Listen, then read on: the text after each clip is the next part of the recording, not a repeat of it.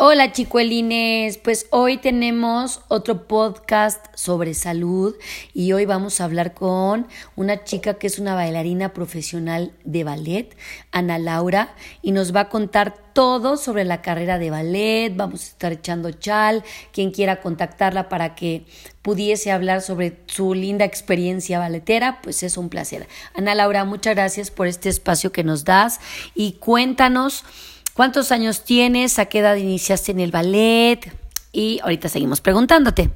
Muchas gracias, Moni, que me invitaste primero. Y pues yo soy Ana Laura, estudié ballet desde los seis años.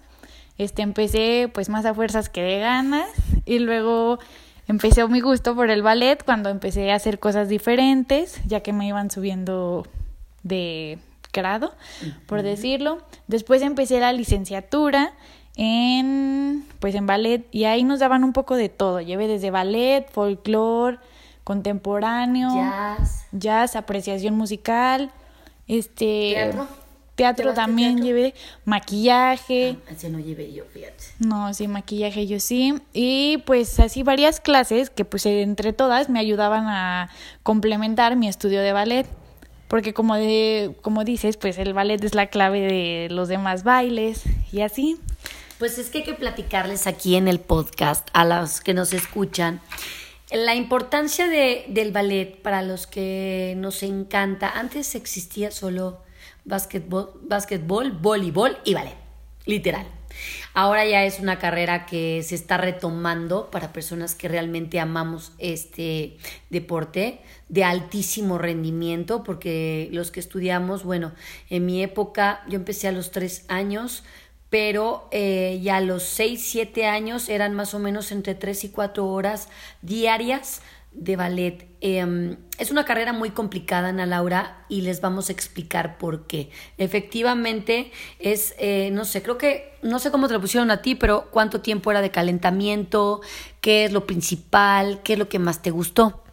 Bueno, para hacérselas un poco más, les voy a explicar cómo era mi día desde que, entra, desde, desde que llegaba a la escuela de ballet hasta que salía pues llegábamos y depende si teníamos clase teórica, que era como apreciación musical o piano, pues empezábamos con la teórica para no tener que calentar el cuerpo y luego tener que relajarlo.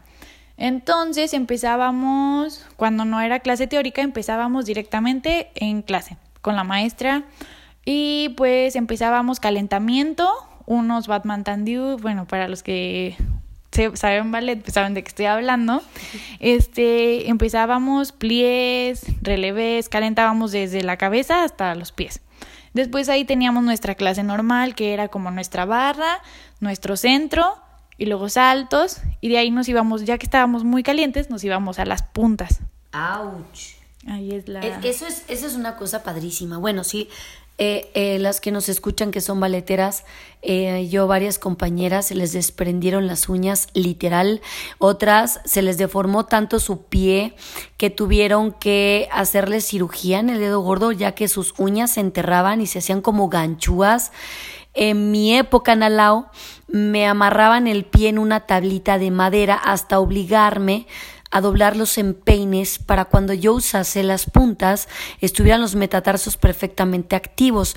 Pero eh, como estábamos en desarrollo, los pies crecen. El mío, a mi ruca edad, mis 44 años, no se me desarrolló el pie. Yo calzo del 2 y era la idea, porque la idea en el ballet es mientras más pequeño el pie, más punteado, más coqueto. Lo que tú no ves es que debajo de la zapatilla hay un monstruo, ¿verdad?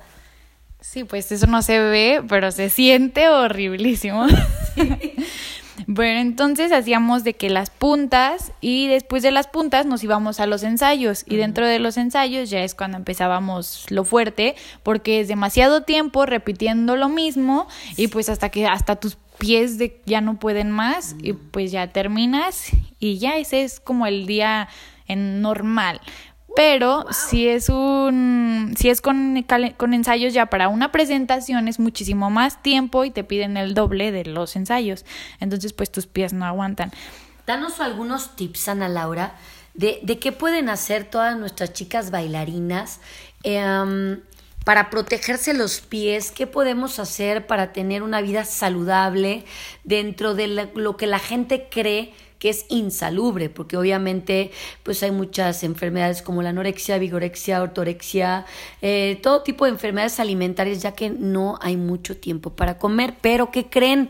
Aquí Ana Laura nos va a pasar todos los tips de salud para todas las chicas baleteras, no se estén desmayando a media clase. A ver, échanos. Bueno, primero la alimentación normal, comer tu platillo fuerte, pero también dentro de entre clase y clase estar de ahí dentro de ballet estarte comiendo unas semillas o algo que te haga un chocolate aunque sea para que te suba la, la energía y pues puedas estar como mejor y rendir más. Pero también tu, cuidado físico es muy importante ya que pues tus músculos están todos contracturados o tensos de pues, que los tienes que tener exactamente fuertes para no caerte de las puntas para aguantar la pierna arriba. Entonces, pues mis recomendaciones serían que después de que lleguen de su casa de haber entrenado, para relajarse sus músculos, pues se los pongan como los pies en agua con sal, caliente el agua. Es una buenísima idea. en una cubeta. Ajá, en una cubeta. Y los que los metan y así se les van a relajar. Y para sus otros músculos de arriba, pues igual bañarse con agua caliente para que se relaje. O cuando se sientan muy tensos de algún músculo que se les contracturó de, haciendo ballet, con un costal de arroz, calentarlo y se lo ponen para que se relaje su músculo y puedan seguir haciendo ballet, porque si lo van a que se los truenen o algo, les va a doler después y no van a poder terminar pues de ensayar o estar haciendo sus... Yo voy a hacer un paréntesis aquí. Fíjense bien, después de eso, a mi pedicurista, no sé si a ti, dime si estoy en lo correcto, a mí mi pedicurista me dijo, mira, Arlet, no te vas a quitar algunos callos, porque unos callos son importantes para no sangrar tu pie. Hay unos callos que salen en los costados de los pies o cerca de los metatarsos, que esas callosidades son protecciones para tu pie. Cuando tú vas con el pedicurista, te los lima, te los quita, te la la la la pero sangraban y sangraban.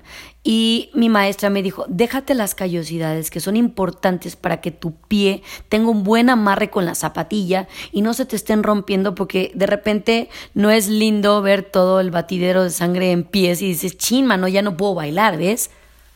No, pues sí, sí es verdad, o sea, sí tienes que dejarte tu ampolla que te salió desde hace tiempo, la dejas ahí para porque si la quitas te va a seguir saliendo y te va a seguir saliendo y ya si agarra pues callo. Que amarre. Ajá, ya no, pues se va, tu pie va a estar como más acostumbrado a, a eso. Oye, a ver, cuéntanos, la ropa adecuada, Ana Laura, porque la gente piensa que las balleteras somos hippies y somos fodongas y e, error. O sea, cuando salimos al baile, al teatro, a lo que tú quieras, pues estamos perfectas, pero en el Inter ves cada bailarina que dices, cuídate, reina. Eso es importante, que cuides tu imagen todo el tiempo. Cuéntanos cuáles son los tips. Bueno, pues el primer tip es para hacer tu clase, tus mallas, tu leotardo, tu chonguito. Sin que esté roto. Ah, pues sí. Por favor, es típico. Es traer el, las mallas rotas, que es lo que más se rompe, sí, y de tu pelo y traerlo súper bien agarrado, porque imagínate, estar haciendo una pirueta con el pelo en la cara está muy difícil y no se puede. Ajá, te va muy mal. de las de la abuela, ¿no? De las que tejen las abuelas. Sí, no, no. Y para las zapatillas, siempre traerlas súper bien cosidas, súper bien amarradas, súper eh, bien todo, ponerles spray antes de salir al escenario y todo, porque a nosotros nos pasaba que en el escenario se nos zafaba y pues es muy fácil pisar el listón y pues no pueden pasar accidentes. Sí, no. Aparte es pecado para un maestro. Cállate, te ve con un nudo mal hecho y te ve con la cinta así, bueno, yo creo que te expulsa, ¿no? Porque es demasiada disciplina. Sí, es muchísimo. De hecho, a mi amiga se le zafó y la sacaron y de íbamos a repetir el, la obra para la hicimos en septiembre, un adelanto y se le zafó y para cuando ya la hicimos bien, que fue como en junio, le dijeron, "No, ¿sabes qué? Tú vas a hacer otro papel porque pues por ese accidente" y la cambiaron. Vas a ser arbolito número uno. Ajá, literal. A ver, otro de los tips para pues que pongan atención, chicas. Pues tener una super constancia en el ballet, porque no es de que un día voy y al día siguiente no, porque... Tengo cólico, no voy, típico.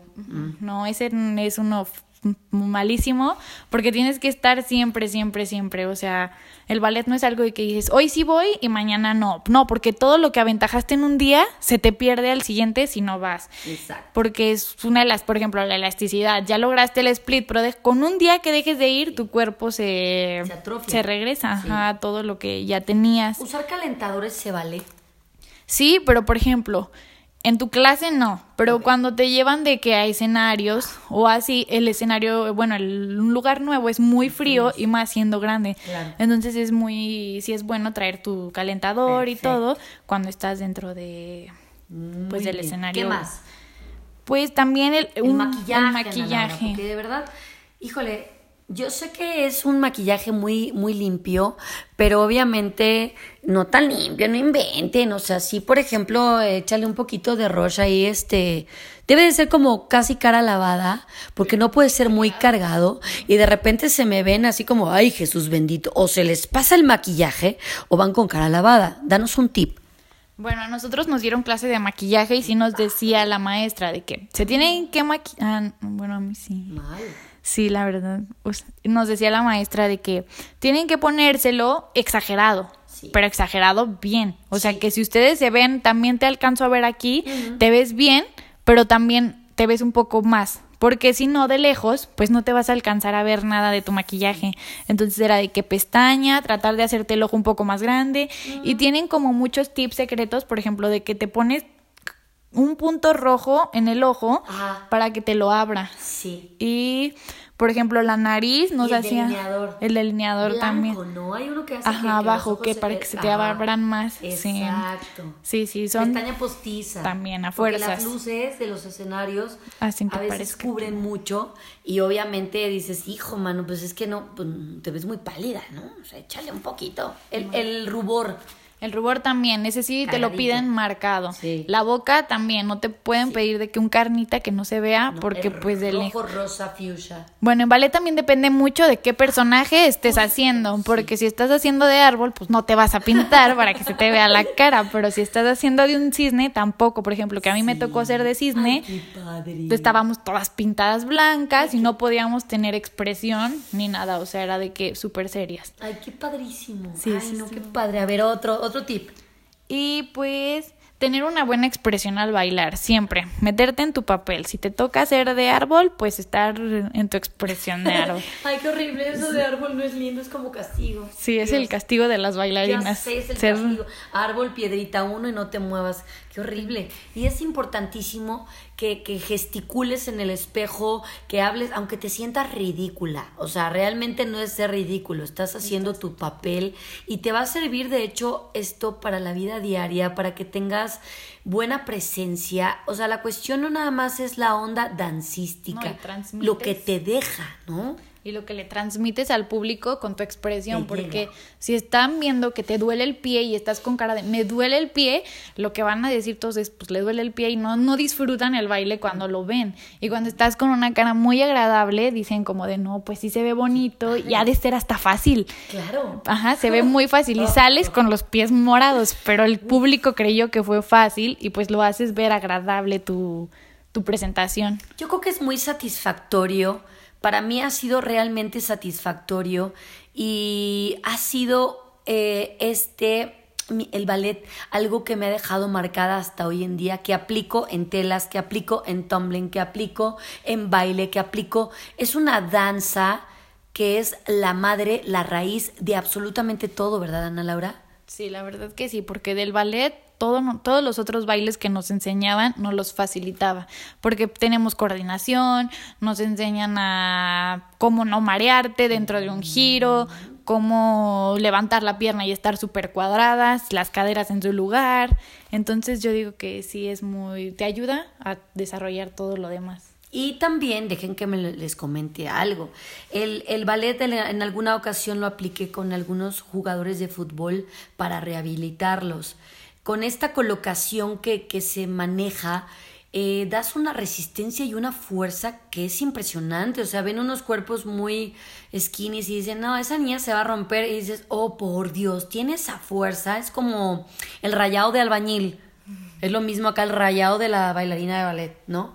Pues sí. sí, Mm, porque a mí te ven flaquita, pero en realidad te aguantas muchísimo. Tener la pierna un tres minutos arriba, no, sí es mucho, o sea. ¿Cuántas calorías se queman por hora? Bueno, depende. Si es un calentamiento rudo, ¿cuántas calorías? ¿No sabes? No, ah, yo sí no. tengo el conteo. Son entre 850 y 1200. O sea que la ingesta de una bailarina por tres horas debe ser más o menos de unas 4000 calorías, lo cual tienes que ir con un asesor nutrimental, el cual te enseña a comer la proteína que no rebase para que tu riñón y tu hígado se vean afectados.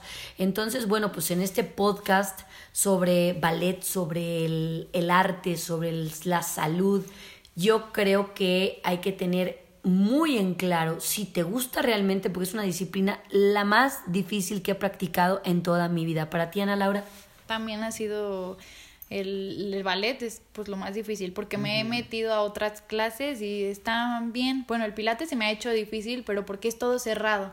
O bueno, Es eso cierto, me eso dice, pero es experta, mentira. No, pero sí me cuesta mucho trabajo porque el ballet era todo abierto y en otros deportes desde que cierra los pies y yo hago todo abierto y me dicen es que te vas a lastimar. Sí. Pero mi cuerpo está acostumbrado a hacerlo pues de manera abierta. Sí, porque ya, ya, ya lo lee así. Ahora todo es como punta flex, punta flex y primera, segunda, primera, segunda. Yo de hecho en clase como Ana Laura ya entiende mi idioma, le digo segunda, segunda, tercera, quinta. Entonces así nos vamos y ella ya se sabe colocar. Qué padrísimo Ana Laura que nos, que nos acompañes en este podcast. Si alguien quiere contactarla, contáctela. ¿Dónde te pueden localizar? Me pueden localizar en Instagram como Ana Lomelí o en Facebook como Ana Laura Lomelí. Ay, qué padrísimo. Muchas gracias Ana Laura. ¿Algo con lo que quieras cerrar este podcast?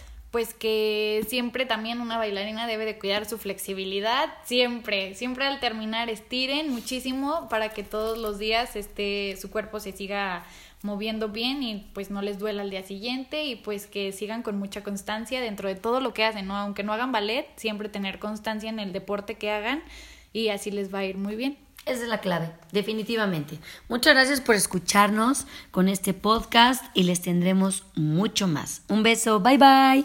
Muchas gracias, Moni. Bye. Bye.